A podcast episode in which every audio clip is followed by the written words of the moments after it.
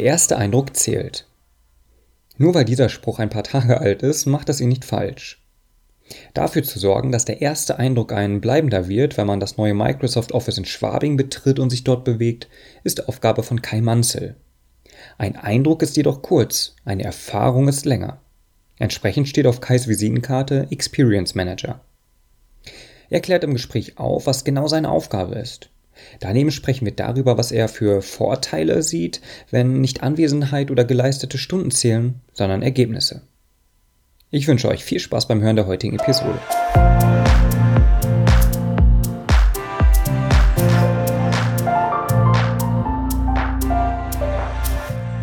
Dann freue ich mich, dass du dich jetzt ein bisschen mit mir unterhalten willst. Kai, Kai Manzel, erstmal dein Name. Herzlich willkommen beim Podcast. Schön, dass Danke. du dabei bist. Servus, Bastian. Ich habe hier einen interessanten Titel stehen, der heißt Experience Manager, also Erfahrungsmanager. Als allererstes, was ist das und ähm, was machst du den lieben langen Tag? äh, das Coole ist, dass das immer keiner so richtig weiß, was das ist. Deshalb habe ich die Chance, das immer gleich mit zu erklären und das schafft so die ersten Hürden auch bei Vorträgen und sowas immer ganz gut mit ab. Weil die Frage kriege ich ja noch, was, was machst du denn eigentlich? Ähm, intern nenne ich mich manchmal oder in der ersten Vorstellung was meine Rolle ist, haben wir es auch mal als Hausmeister verkauft. So ein bisschen bewusst überzeichnend. Das ist es natürlich nicht. Aber ich kümmere mich halt schon um viele Dinge des Gebäudes, nämlich um das gesamte Bespielungskonzept. Das heißt, alles das, was Kunden hier oder auch Partner im Gebäude erleben können. Damit sind wir halt wieder bei dem Erlebnis bei Experience. Und wenn ich richtig gut drauf bin und nicht gerade irgendjemand aus unserer Geschäftsleitung mit dabei ist, dann nenne ich das auch gerne mal Chief Bespaßungsofficer. Okay, ich kann es mir ungefähr schon mal vorstellen, so eine, so eine erste Einordnung dafür. Ähm, gut, Bespielung. Also eine Bespielung habe ich quasi jetzt direkt vom Gesicht, denke ich mal, im Atrium. Ja, alle anderen ja leider nicht, die es jetzt hören. Leider nicht, genau. Vielleicht schaffen wir es noch gleich ein paar Fotos nochmal zu machen und die dann in die Shownotes mit zu verlinken. Aber es gibt da im Internet auch schon ganz viele Fotos hier von ja. eurer neuen Zentrale. Ähm, ja, aber erzähl mal ein bisschen zum Thema Bespielung. Also was heißt das konkret und, und warum ist das vielleicht gerade jetzt auch in der neuen Unternehmenszentrale wichtig? Bespielung umfasst verschiedene Aspekte. Das geht los damit, wie wir Kunden wirklich einladen und wofür wir sie mit einladen. Das heißt, dass die jetzt auch zukünftig in der Lage sein werden, ihren Besucherausweis, die Daten dafür bereits im Vorfeld zu Hause auf einer Webplattform mit einzugeben und zu erfassen. So wie du hast ja auch einen Besucherausweis von uns bekommen, aber die Daten waren am Empfang und wurden da erst erfasst. Und das kann jeder dann halt schon von zu Hause machen. Was ist das für ein ganz anderes Erlebnis, äh, weil ich vorher den Gast schon mit einbinde. Damit beginnt sowas. Dann aber auch das ganze Thema Anfahrt. Wo parken wir eigentlich? Äh, wie kommen die aus der Tiefgarage zu uns mit rein? Ganz, ganz wichtig ist natürlich auch das Thema Design des Gebäudes bzw. des Atriums, dieser erste Eindruck. Du hast da keine zweite Chance für den ersten Eindruck. Und was ist der erste Eindruck, den wir hier vermitteln wollen als ein relativ großes internationales Unternehmen in der IT-Branche, digitale Transformation, Riesenstichwort, aber auch das neue Arbeiten, IoT. Was wollen wir hier wirklich zeigen? Was wollen wir für ein Erlebnis schaffen? Da dann direkt die Zwischenfrage, bevor du vielleicht so diese, diese Journey weitererzählst. Was wollt ihr denn da eigentlich zum Beispiel diesen im ersten Eindruck vermitteln, wenn man reinkommt? Also ich habe jetzt ja ein Bild, aber ich würde gerne erstmal vielleicht von dir hören, was ist, was ist eigentlich das, was ihr vermitteln wollt, auch mit dem Atrium, mit dem Aufbau der Digital Eatery, äh, überhaupt mit dem gesamten Aufbau? Genau, du hast auf der einen Seite einen Begriff schon im Nebensatz dabei mit erwähnt, nämlich das Wort Digital. Das heißt, wir sind ein IT-Unternehmen, wir sind sehr weit in der digitalen Transformation fortgeschritten. Ähm, das ist das, was andere halt auch noch schaffen sollen. Wie können wir damit umgehen? Sowas müssen wir von vornherein gleich mit zeigen. Dann, wir haben ein sehr großes Atrium, das ist vier Stockwerke hoch. Das kann schnell mal hallig aussehen, wie eine Bahnhofshalle. Mhm. Und dem musst du irgendwo auch wieder mit begegnen. Dann haben wir das Konzept übernommen von der Digital Eatery in Berlin. Da haben wir ein Café. Wir haben keinen Microsoft Store in Deutschland. Ähm, wir wollen aber trotzdem Kunden oder grundsätzlich Gästen unsere Devices und Microsoft nahebringen. Das machen wir dort in dem Café, in dem wir die überall mit ausgestellt haben. Und das machen wir hier auch. Das heißt, das Konzept haben wir mit übernommen. Wir haben eine große Holztreppe in den ersten Stock auf einer offenen Galerie, die unten in ein riesiges Podest mündet, das zur Hälfte auch Treppenstufen und zur Hälfte Sitzmöglichkeit ist, mit ganz vielen so riesig großen Lounge-Sitzkissen drumherum. und dass so eine sehr weiße, sehr große, hallenartige Lobby oder Atrium deutlich wärmer macht. Gerade mit diesem ganzen Konzept von Holz und auf der anderen Seite die Digital Eatery. Jetzt habe ich halt weiterhin eine große Halle, ich habe das ganz warme und jetzt muss ich das Ganze auch nochmal wieder in die digitale Welt trotzdem mit überführen. Mhm. Deshalb haben wir riesig große LEDs von der Decke runterhängen. Die nennen wir digitaler Kronleuchter oder als amerikanisches Unternehmen Digital Chandelier. Und das zum Beispiel konnten unsere Bauarbeiter ja alle nie aussprechen. Seit dahin heißt es Chantal. Erzählen wir auch jedem Kunden hier. Und das allein ist schon wieder ein erstes schönes Erlebnis, weil du hast genauso ja. wie du, lacht ja. jeder also erstmal. Also und seit dahin heißt es halt Chantal. Ja. So wie der Raum, in dem wir gerade sitzen, den haben wir immer Mission Control genannt in der Vorbereitungszeit. Weil von da hat man, du hast gerade eben ja schon mal gesagt, einen ganz perfekten Blick auf Chantal. Mhm. Und hier saß ich dann halt mit den Entwicklern in der Vorbereitungszeit und von hier aus haben wir dann alles gesteuert. Mhm. Das ist halt Mission Control. Mein Lieblingsmeetingraum, den buche ich auch immer. Also schön, dass ihr den jetzt auch wieder hierfür genommen habt. Ähm, und das sind halt insgesamt, weil ich habe nur erzählt, wie es heißt, aber nicht, was es tut. Das sind neun LED-Fahnen oder Blades, die von der Decke runterhängen. Die haben alle eine Vorder-Rückseite, damit sind das 18 Displays, die sehr ungewöhnliche Formate haben. Die sind alle ein Meter breit und die sind zwischen zwei und sechs Meter hoch. Also das ist eine recht ordentliche Größe. Wiegt im Übrigen alles zusammen mit allen Kabeln, die da drin sind. Magst du schätzen? Ja. Total Laienschätzung 700 Kilo. Damit liegst du total laienmäßig super fett daneben. Es ist sicher deutlich mehr, ne? Ja, drei Tonnen. Oh, ja. ja, gut. ja, okay. Also du warst Krass. nicht bei einem Drittel. Ach, das steht ja. Also du darfst dich dann nachher trotzdem nochmal drunter stellen, also es hält.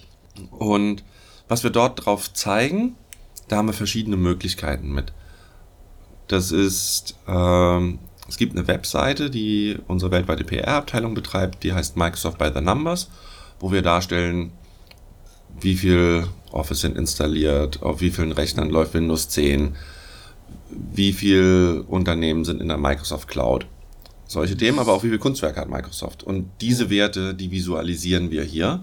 Also die Alle kommen, beweglich sind die mehr oder weniger Echtzeit, also tatsächliche Daten oder jetzt irgendwie einmal äh, vor zwei Jahren erhoben und jetzt werden die ausgespielt oder wo kommen die Daten her? Nee, die Webseite, die wird entsprechend gepflegt. Da fehlt mir das Wissen. Ich gehe nicht davon aus, dass die über Echtzeit gepflegt wird, sondern dass da ein Redaktionsprozess dahinter sitzt. Mhm. Und wir ziehen aber von der Webseite die Daten live. Okay, so. Äh, wir haben dann aber die Visualisierung, die haben wir wieder selber gebaut, die dahinter mit ist. Und dann haben wir ein paar von den Blades, da steht halt nur Willkommen drauf. Alternierend mit das Ganze in unterschiedlichen Sprachen wie Welcome oder aber auch Moin Moin. Also da gibt es halt. Für mich als Ostfriese, als Urostfriese ganz gut. Oder Servus. Ja. Auch das muss hier natürlich sein. Klar. Das heißt, die Möglichkeiten haben wir damit drauf. Und wir sagen natürlich auch, dass es halt hier um Smart Workplace geht und ähm, dass wir äh, hier diese unterschiedlichen Arten des Arbeitens haben. Solche Themen. Und wir können es immer wieder für bestimmte Dinge einzeln mit ausspielen. Wir haben große Veranstaltungen hier. Dann nehmen wir das Veranstaltungslogo damit drauf und packen das in eins von diesen 18 Flächen, die mit rumrotieren. Bis hin dazu, dass wir ähm, einen Partymodus haben. Wenn wir abends eine Veranstaltung haben. Ich habe vorhin ja mal dieses große Podest beschrieben, was auch da in der Lobby ist. Da steht eine Band drauf und spielt. Ja. Und dann macht es keinen Sinn, irgendwie oben drüber stehen zu haben, hey, Microsoft hat äh, x Millionen Windows verkauft, sondern da geht es dann halt eher darum, ein bisschen auch Stimmung zu machen und Emotionen. Und dann haben wir einen Party-Modus, wo einfach farbige Flächen richtig cool flackern oder dass du Bilder von den Gästen damit hochfahren kannst. Da gibt es also viele verschiedene Möglichkeiten. Und nächste Woche, was geht nächste Woche los? Weihnachtszeit. Ah, genau, Weihnachtszeit. Und natürlich wird es einen Adventskalender darauf geben. Ach, ist schon wieder soweit, ja. Okay. Ja, ja, es ist schon wieder Was so. heißt das? Okay, also Adventskalender. Adventskalender, pass auf, Adventskalender, das ist irgendwie so eine große Fläche und da sind 24 Türen drauf, die haben meistens Nummern, 1 bis 24. Wie spielt ihr das aus natürlich? Also, was heißt das? Also, dann ist jetzt auf, auf einem ähm, äh, auf einem Blade ist dann quasi ein Türchen oder was heißt das? Das diskutieren wir noch so ein bisschen, um ganz ehrlich zu sein. Also wir haben jetzt das Grundlayout geschaffen, wie das Ganze aussehen soll. Und wir überlegen jetzt noch, ob wir mit zwei oder vier Türchen je Blade oder je Screen arbeiten. Im Moment sieht es danach aus, dass es zwei werden. Ja. Insofern alle eingeladen, schaut mal vorbei, dann in der Weihnachtszeit, dann seht ihr es ja, ob es zwei oder vier geworden sind. Und würden das zwei werden, dann wären es halt äh, zwölf solche äh, Blades von den 18, die ich zur Verfügung habe. Und auf sechsen würden wir dann einen Adventskranz, einen Adventsbaum, einfach nur frohe Weihnachten, solche Dinge wünschen. Alles in dem gleichen Look und Feel. Und das Ganze sehr angelehnt an die Microsoft Weihnachts-E-Mail, Schrägstrich Weihnachtskarte vom Design her, dass sowas auch aus einem Guss mitkommt. Okay. Du selbst bist ja seit 96 bei Microsoft, wenn ich es richtig recherchiert habe. Was ist so in der Zeit von 96 bis die Planung zum Beispiel jetzt wieder eine neue Zentrale losging? Was waren da so die Themen im Bereich Experience Management? Ähm, was waren so vielleicht da deine Aufgaben oder wie hat sich die Technologie auch weiterentwickelt? Einfach mal so einen kleinen Einblick in die Zeit. Mm, die Rolle des Experience Managers, die ist neu geschaffen. Also die haben wir jetzt überhaupt natürlich erst hierfür neu geschaffen. Hm. Das heißt, das mache ich als eine fixe Rolle seit Anfang des Jahres. Hm. In Anführungsstrichen nebenbei, seitdem wir den Bau planen und bauen. Das heißt, das läuft schon eine ganze hm. Weile. Insofern rolle ich dir jetzt gerade mal so ein bisschen rückwärts ja, auf und ja. nicht von 96 anfangen. Und ähm, kommen tut das daher, dass ich in den letzten fünf Jahren davor oder sechs Jahren immer für die Visualisierung der größer angelegten Themen auf unseren großen Messen, wie zum Beispiel CeBIT oder auch nach HMI, Hannover Messe Industrie, verantwortlich war, wo wir für unsere Kunden, aber auch durchaus für äh, Presse, für Analysten unsere Themen inszeniert haben. Und meine Rolle an sich hieß zu dem Zeitpunkt Audience Marketing Manager für technische Entscheider. Also das Marketing für technische Entscheider bei Großkunden zu machen. Und wenn ich ein technischer Entscheider, ein CIO bei einer großen Firma mit, was weiß ich, 2000 Mitarbeitern oder 3000 PC-Arbeitsplätzen oder dergleichen bin, dann interessiert mich nicht mehr, welche Schräubchen ich in SQL irgendwo drehen muss, mhm. sondern dann interessiert, wieso soll ich eigentlich mit Microsoft reden, wenn es um Business Intelligence geht? Oder was macht Microsoft eigentlich im Bereich IoT, Internet of Things? Solche Themen.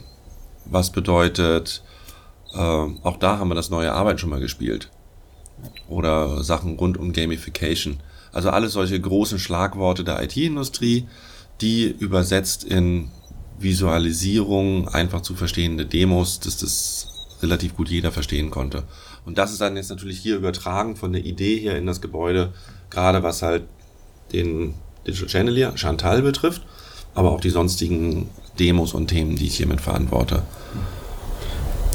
Und in der bisherigen Zentrale unter Schleißheim, wie sah da so die ja, Experience aus, wenn man zum Beispiel als Partner, als Kunde mal zu Gast kam? Was würdest du jetzt im Nachhinein so kritisieren oder was habt ihr jetzt deutlich besser umgesetzt? Kann man sich schon fast denken eigentlich. Aber in deinen Augen nochmal so ein Schwerpunkt. Was habt ihr jetzt geschafft, was vorher einfach gar nicht möglich war in Unterschleißheim? Das würde ich gar nicht nur auf die Experience beziehen mhm. wollen, die du jetzt hast, wenn du von draußen mit reinkommst, sondern was ist das, was wirklich ganz dramatisch anders geworden ist mhm. als vorher. Das ist ein Gebäude, das ist 17 Jahre alt. Das hatten wir gemietet. Äh, insgesamt halt 17 Jahre. Es ist auf der einen Seite einfach abgewohnt gewesen.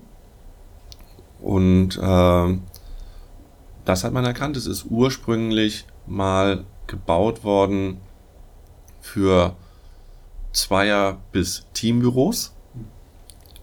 Nach, in Erinnerung, ich weiß es nicht mehr ganz genau, eins, zwei, drei Jahre, die wir da drin waren, wurden die ganzen Innenwände niedergerissen und dann hatten wir halt in dem Fall wirklich Großraumbüros. Und das hat das Gebäude aber eigentlich nicht mit hergegeben. Und mit der ganzen kulturellen Entwicklung, die wir in unserem Unternehmen hatten, wie zum Beispiel für uns auch nicht nur Vertrauensarbeitszeit zu haben. Ich habe bei Microsoft noch nie irgendwie eine Stempeluhr gesehen und ich bin ja 20 Jahre da, ähm, sondern auch Vertrauensarbeitsort zu haben seit einigen Jahren. Hat es einen großen kulturellen Wandel verursacht. Und das wird von unseren Räumlichkeiten, von unserem Gebäude schlichtweg nicht mehr unterstützt. Sodass wir jetzt mit dem Umzug hier nachgezogen haben, das geschaffen haben, was eigentlich unserer Kultur entspricht, haben wir in Räumlichkeiten umgesetzt.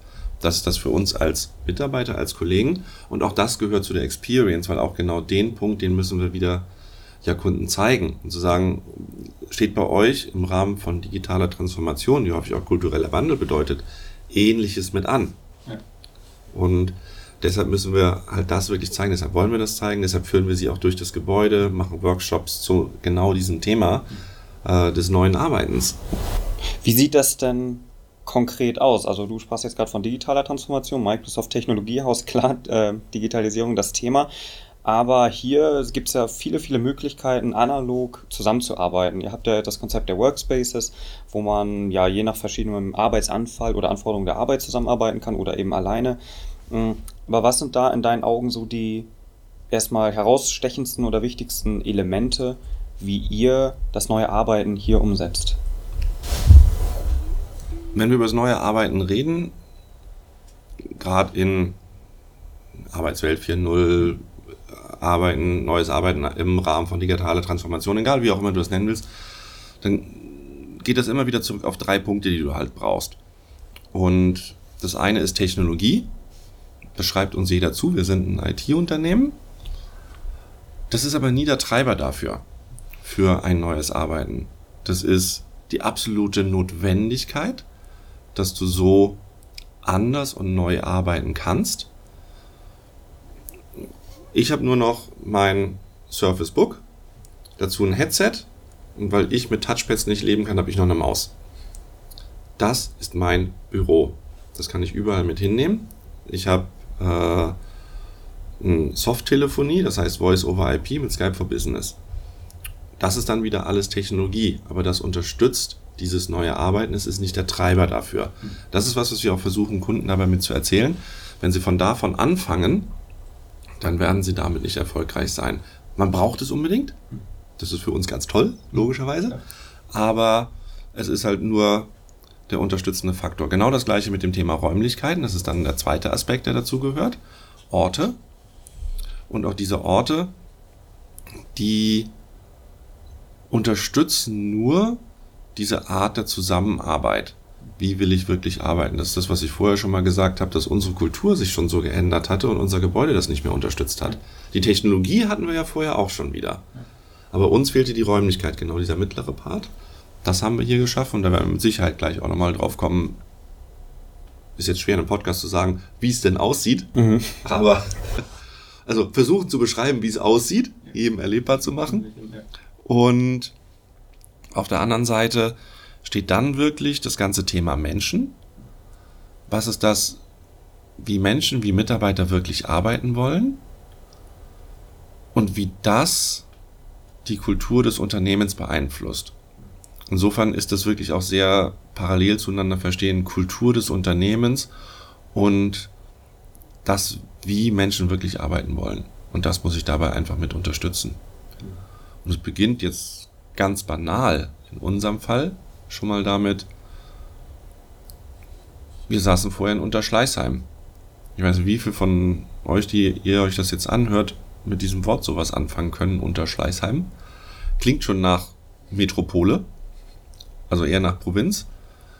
Ist zwar dichter am Flughafen München gelegen als München, aber das war's auch. Ansonsten ist es wirklich eher ein bisschen weiter draußen, um nicht zu sagen am Arsch der Welt. Und große Wettbewerber von uns sitzen hier im gleichen Quartier, in dem wir jetzt sitzen, in der Parkstadt Schwabing oder noch dichter in der Stadt. Und in dem War for Talents, der ja wirklich existiert, weil es immer weniger, also einen Bevölkerungsschwund gibt und damit logischerweise immer weniger potenzielle Mitarbeiter, ist das ein echter Standortnachteil. Ist das wirklich so? Also glaubt ihr das oder da, gab es da Feedback von Bewerbern oder? Ja, das ist was, was wir wirklich mitbekommen haben. Das ist ein ganz expliziter Standortnachteil. Vor allen Dingen dadurch, dass wir nicht eine Zentrale sind. Wir sind ja nicht die weltweite Zentrale von mhm. Microsoft. Da wird es dich eher hinziehen, egal wo die sitzen. Ich habe das mit anderen Firmen diskutiert und kein Wettbewerber von uns, insofern auch gut hier zu sagen, Adidas, die sitzen jetzt auch nicht gerade richtig Metropol. Mhm. In Herzogenaurach hat ungefähr vom Namen her den gleichen Charme wie unter Schleusheim. Und für die ist das ein Standortvorteil, weil die wollen halt junge Leute aus aller Welt in ihre Zentrale ziehen. Und komme ich aus Rio, äh, Mexiko, Kapstadt oder ähnlichen Städten, mag das ein Hort der Ruhe sein und damit werben die ganz explizit in dem. Das ist das, was wir als Deutschlandzentrale in dem Maße nicht können. Das kann Redmond aber wieder. Mhm. Okay. Wir hatten gestern noch das Thema, ähm, ich schaue gerade noch mal kurz, damit ich es richtig auch benenne. Es war im Gespräch mit Kerstin Lipke, der Betriebsratsvorsitzenden. Und wir hatten da noch mal ein bisschen über die Betriebsvereinbarung gesprochen zum Thema Vertrauensarbeitszeit und Vertrauensarbeitsort, wo ja schon relativ früh auch ein Rahmen für das Bedürfnis gesetzt worden ist, flexibler arbeiten ja. zu können. Und ich hatte das gestern auch schon erwähnt in einem Gespräch mit ihr oder ihr die Frage gestellt, ob das wirklich ein, von den Mitarbeitenden aus kam, also wir möchten mehr Flexibilität, oder ob das eher unternehmengetrieben war. Weil ich oft wahrnehme in ja, klassisch organisierten Unternehmen, Flexibilität ist eher negativ konnotiert. Teilst du die Erfahrung? Nee, überhaupt nicht. Also, ich teile nicht, dass es eher negativ ist. Äh, ich persönlich will diese Flexibilität haben. Ich will genauso arbeiten. Und auch da gab es bei uns ja schon unterschiedliche Prozesse. Eine Betriebsvereinbarung, soweit ich das rückwirkend weiß, war mal so, dass wir noch vor acht Jahren offiziell dann einen Antrag stellen mussten in einem Dokument, um einen Tag von zu Hause zu arbeiten als ich das jetzt nochmal mitbekommen habe, da hatte ich mich hier halt intern auch unterhalten, einen Vortrag gemeinsam mit unserer CIO gemacht. Und dann habe ich für mich nochmal überlegt, sagen, war das bei mir denn eigentlich vor acht Jahren? Ich habe mit Sicherheit vor 15 Jahren schon von zu Hause gearbeitet. Nicht in dem Umfang wie jetzt, nicht in der Flexibilität und auch ohne Antrag. Das heißt, auch das wurde mit Sicherheit bei uns schon unterschiedlich gelebt. Und das bringt es genau auf diesen Punkt Flexibilität mit zurück. Nämlich, wir wollen die Möglichkeit zur Flexibilität schaffen. Da musst du aber akzeptieren, dass unter Umständen ja nicht jeder diese Flexibilität haben will. Nicht jeder möchte so verschoben, hochflexibel arbeiten zu jedem Zeitpunkt, wie ich das zum Beispiel gerne tue. Der möchte halt morgens hier reinkommen, abends hier wieder rausfahren und die Arbeit hinter sich lassen. Und dann kann ich als Unternehmen nicht so unflexibel sein, das nicht zuzulassen. Wenn das sein Modell ist, dann gehört das in diese komplette Flexibilität mit rein, die du als Unternehmen schaffen musst, damit jeder Mitarbeiter mit seinen sehr unterschiedlichen Arbeitsstilen dabei mit glücklich wird. Ich persönlich finde es total cool, dass ich anders arbeiten kann, dass wenn irgendeine Lieferung kommt zu Hause, ich habe jetzt gerade einen Esstisch bestellt, die haben mich gestern angerufen und gemeint, sie würden dann gerne am Montag kommen und den liefern und zwar irgendwann zwischen 7 und 20 Uhr. Also morgens 7 und abends ja. 8. Das ist sehr eingrenzend, ja. nämlich genau die Zeit, die ich normalerweise als Arbeitnehmer nicht zu Hause wäre. Mhm. Ja, und dann bin ich halt zu Hause und arbeite von da. Sehe zu, dass ich meine Termine alle per Skype for Business erledigen kann und dann funktioniert das ganz einfach und da muss ich niemanden drum fragen. Wir haben eine kleine vierjährige Tochter. Ich komme eigentlich aus Hamburg, daher auch moin moin mal vorhin. Und meine Eltern sehen die halt relativ selten. Meine Frau hatte einen Termin über zwei Tage in Hamburg und dann sind wir halt schon am Wochenende vorher hochgeflogen. Ihr Flug war ja eh bezahlt. Ich bin am Montag in den Coworking Space gefahren, habe von da gearbeitet.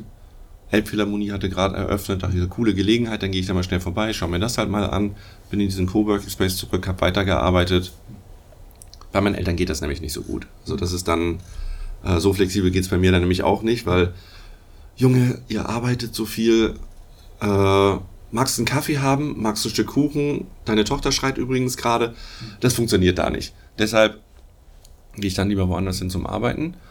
Und dann bin ich mit der am Dienstag wieder zurückgeflogen. Meine Frau ist halt noch da geblieben für ihre Veranstaltung. Und weil halt dieses ganze Zurückfliegen und ich am Dienstag bei meinen Eltern gearbeitet habe und das wirklich nicht so gut geht, habe ich den Tag am Abend halt noch sehr viel gemacht. Ja. Das finde ich total cool, diese Möglichkeit zu haben. Aber andere finden das halt nicht so toll und dann müssen die die Möglichkeit haben, auch so zu arbeiten, wie sie wollen. Mhm. Wie siehst du Work-Life-Balance dann? Wie würdest du das bewerten als Konzept oder erstmal, was verstehst du darunter? Ähm, ich finde Work-Life-Balance als Begriff überhaupt nicht schön, weil Work-Life-Balance macht, macht zwei Dinge. Auf der einen Seite sortiert es dir alle Teile deines privaten Lebens in einen Block und alle Sachen deiner Arbeit in einen anderen. dann packst du auf eine Waage zwei unterschiedliche Dinge, die du in eine Balance, Balance heißt Gleichgewicht bringen willst. Und damit strafst du A, den Begriff der Arbeit ab, per se. Und Arbeit an sich ist ja erstmal nichts Negatives. Also macht ja durchaus Spaß, auch an vielen Stellen. Also mir zumindest macht mein Job extrem viel Spaß. Also ist das erstmal nichts Negatives. Insofern passt das nicht, das gegeneinander zu werten. Das ist das, wieso wir auch schon mitbekommen haben, dass andere Unternehmen das zum Beispiel nur noch Life Balance nennen.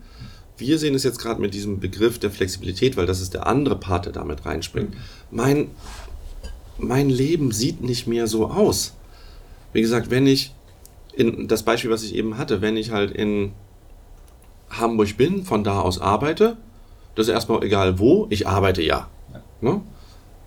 Dann zwischendurch aber die Idee habe, hey, pass mal auf, die Elbphilharmonie hat doch gerade geöffnet, das gehe ich mir jetzt für zwei Stunden anschauen, dann ist das was, wo ich einen privaten Anteil plötzlich in meinen Berufspart, in meinen Arbeitspart mit reinmische wie ich dann am Dienstagabend wieder, nachdem meine kleine Tochter im Bett war, nochmal weitergearbeitet habe und damit wieder ein bisschen Arbeit in mein Privatleben mit reingenommen habe oder in diese Zeit, die man nach diesem klassischen Balance-Modell mhm. jeweils separiert hätte. Für mich funktioniert das nicht. Für mich funktioniert es, wenn ich das halt wirklich so ineinander verwebe und immer die unterschiedlichen Themen, gerade so wie ich sie brauche, mit abdecke. Und ich werde immer mal ein privates Telefonat hier in der Arbeit machen oder auch schauen, dass ich mir bei irgendeinem Kleinanzeigendienst gerade irgendwas verkauft habe. Äh, ich muss ja gerade Platz schaffen für meinen neuen Esstisch. Also muss der alte weg. Ist der wirklich weggegangen? Ja. Auch da schaue ich danach. So what? Äh, ich werde nicht für die Anwesenheit bezahlt, sondern für die Leistung, die dahinter mhm. steckt. Und für mich ist das ein ganz, ganz persönlich sehr, sehr wertvoll, so arbeiten zu können. Also habe ich viel mehr von meiner kleinen Tochter, weil ich auch das als Zeit mir viel besser nehmen kann. Ich sehe zu, hier um fünf abzuhauen, die Zeit zu haben, mit der noch wirklich zu spielen und nicht nur in die Tür reinzuschauen, ob die schon schläft, sondern sie auch ins Bett zu bringen und äh, mit der halt noch richtig Zeit zu verbringen am Abend. Wo oder wann sind denn so für dich Momente, wo du mal so richtig abschalten kannst? Wenn ich richtig abschalten kann, ist definitiv im Winter, der jetzt vor der Tür steht, beim Snowboarden und im Sommer beim Mountainbiken. Und was ich zum Beispiel mache, ist, ist im Sommer dann halt ausgeprägt, im Winter funktioniert es nicht so gut.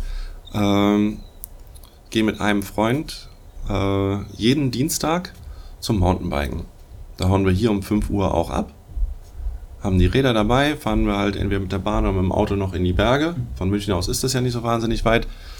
Und gehen dann dort nochmal richtig Mountainbiken. Lassen uns da halt richtig krachen. Und das ist wie ein Tag Urlaub. Das ist der absolute Oberhammer. Danach noch irgendwo auf einer Alm, äh, kurz ein Bier oder wenn es ein zweites wird, noch alkoholfreies Weißbier hinterher. Und dann fahren wir halt nachts um 12 wieder zurück nach München und das war total geil. Besseres Abschalten ist für mich so überhaupt nicht möglich als das, weil da bin ich komplett off. Also äh, wollte ich nämlich gerade nochmal fragen, also das ist einerseits wirklich physisches Abschalten, also hast du da dein Smartphone noch dabei oder, okay, dabei wahrscheinlich, aber ähm, kapselst du dich auch möglichst davon Trotz meines Alters bin ich Digital Native. ja, das, das habe ich gemerkt mittlerweile, ja. Und ich habe das immer dabei. Ich besitze auch kein privates Telefon. In Zeiten von Flatrates äh, ist das der Firma da ja auch wieder egal.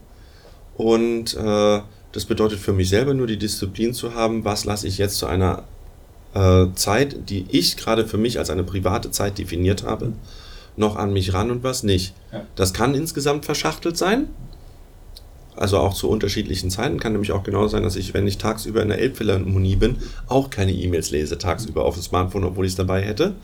So wie ich durchaus sage, heute Abend habe ich überhaupt gar kein Thema, weil ich arbeite eh noch ein bisschen weiter, das entsprechend mitzulesen. Bin ich abends aber beim Mountainbiken, tue ich das halt nicht. Und bin ich im Urlaub, tue ich das auch nicht. Habe halt mehrere E-Mail-Accounts da drauf, nämlich meine private auch. Und äh, dann lese ich die, aber die anderen interessieren mich nicht. Ich habe Urlaub. Hm.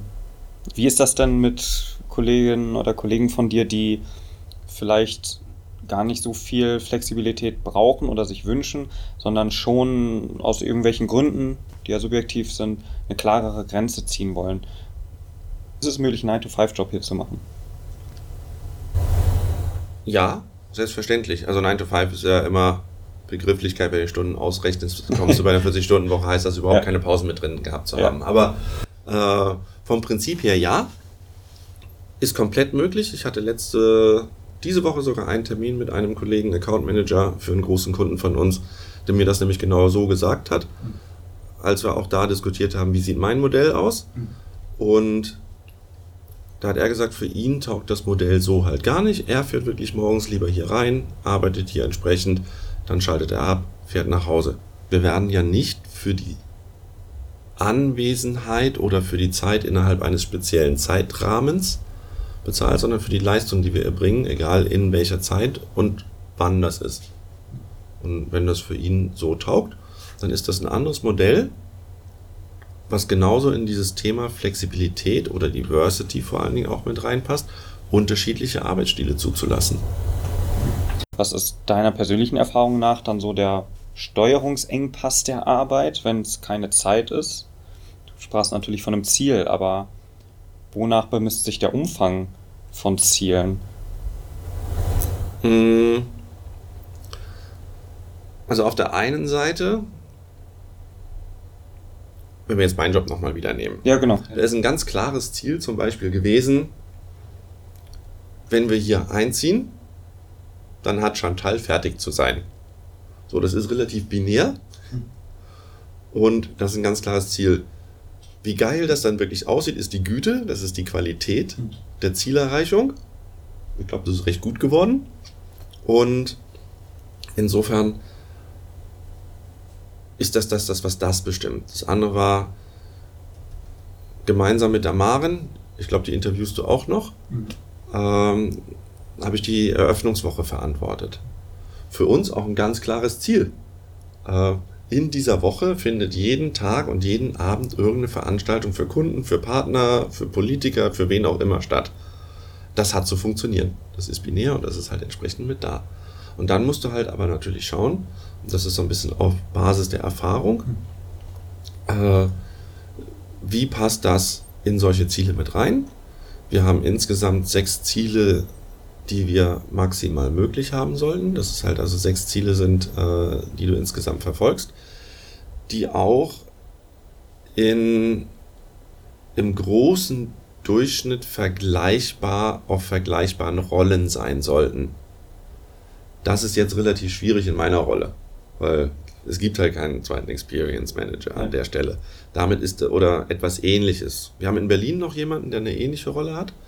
Das heißt, da tauschen wir uns sehr aus, sowohl inhaltlich, aber auch durchaus für dieses ganze Thema Ziele, um da ein bisschen Erfahrung dran zu sammeln. Oder im sogenannten Executive Briefing Center in, äh, in Redmond. Da haben wir auch zwei solche Rollen. Das heißt, da können wir uns austauschen. Und im Vertrieb ist es dann wieder sehr ähnlich. Die haben halt alle pro Rolle eigentlich vergleichbare Ziele, was halt heißt zum Beispiel die gleiche prozentuale Wachstum zu schaffen. Hm. Das ist bei dem einen Kunden dann insgesamt mehr als bei einem anderen Kunden. Aber damit hast du eine gewisse Vergleichbarkeit, damit hast du eine gewisse Erfahrung, dass es in solch einer Zeit mit passen würde. Und ganz wichtig ist, dass es auch, ich würde es mal so als weiche Ziele benennen, äh, in der Zwischenzeit mit dabei gibt, um halt nicht solch eine Ellbogenmentalität zu fördern. Zu sagen, Hast du ein Beispiel für so ein weiches Ziel? Ja, genau. Äh, um jetzt halt also nicht zu fördern, dass das ist mein Ziel und da laufe ich jetzt hin, dann mache ich einen Tunnel auf und da laufe ich durch und links und rechts ist mir völlig scheißegal. Und da wäre jetzt ein Ziel, wieder auf mein Beispiel runtergebrochen, wie gebe ich mein Wissen eigentlich weiter? Äh, um nicht so ein Halbgott in Weiß zu sein, der halt sein Ärztewissen hat und sagt, weil ich am meisten weiß, deshalb bin ich halt der, der Oberarzt oder der Oberoberarzt oder wie auch immer das dann heißen mag, äh, sondern da wirklich ganz bereitwillig abzugeben und zu sagen, hey, wäre doch cool, wenn du auch diese Workshops mitmachen könntest. Äh, willst du da so ein bisschen was mitwissen und einfach mal vorbereitet zu haben, dass alle alles, was ich an Vortrag habe, so zu Skripten mit Speaker Notes zu versehen, dass jeder andere das auch mit hergeben kann. Dass ich regelmäßig äh, jetzt Trainings anbiete, äh, wie man das selber seinem eigenen Kunden erzählen kann. Vielleicht auch in einer kleineren Art und Weise, es muss ja nicht der komplette Workshop sein, aber dass einfach andere daraus mit lernen können. Umgekehrt, auch das hatte ich ja eben schon mit erzählt, dass wir halt in Redmond oder in Berlin ähnliche Rollen haben. Wieso muss ich das Rad eigentlich neu erfinden? Vielleicht kann ich auch bei ein paar Sachen von denen profitieren. Also gehört da auch mit dazu, nicht nur wie viel bin ich bereit abzugeben, sondern habe ich auch das Wissen von anderen genutzt und äh, darauf aufgebaut. Und das sind wiederum dann Dinge, die über diesen ja, weichen Faktor eine Zusammenarbeit fördern. Und das ist das, was Microsoft ja auch extrem wichtig ist, dass wir halt wirklich zusammenarbeiten. Und das spiegelt sich dann in diesem Gebäude wieder mit wieder. Wir schaffen hier wirklich einen Hort der Zusammenkunft. Also mit all den ganzen Diskussionsflächen, wir hatten das Atrium vorhin schon mit diesem riesen Podest, was da unten mit ist. Das ist wirklich eine Zone, wo jeder miteinander diskutiert, wo wir kleine informelle Meetings machen. Und wenn wir hier jetzt runterschauen, da sitzen überall gerade wieder Zweiergrüppchen und unterhalten sich. Und das ist das, was es dabei auszeichnen soll. Und das geht genau dadurch, dass wir halt das fördern, diese Art von der Zusammenarbeit. Wow aus dem Hort der Zusammenkunft. für kleine Fragen solche Antworten liefern. Nee, das ist, das ist ja total klasse, ähm, was du da jetzt alles schon wieder mitgegeben hast. Aber aus dem Hort der Zusammenkunft müssen wir jetzt leider auseinandergehen. Ich bedanke mich für die ganzen Infos. Mir hat das ein, wirklich ein wahnsinniges Bild davon gegeben, was ein Experience Manager, also was du auch ganz konkret gemacht hast, ähm, was da alles dranhängt, was für Themenbereiche das auch tangiert, von ähm, Besuchern, die reinkommen, aber auch dem Umgang mit, ähm, ja, mit, mit Kunden, Mitarbeitenden im Haus hier. Ähm, also ich habe sehr viel gelernt. Ich hoffe, die Zuhörerinnen und Zuhörer ebenfalls. Danke für die Zeit. Jo, vielen Dank dir, Bastian. Ciao.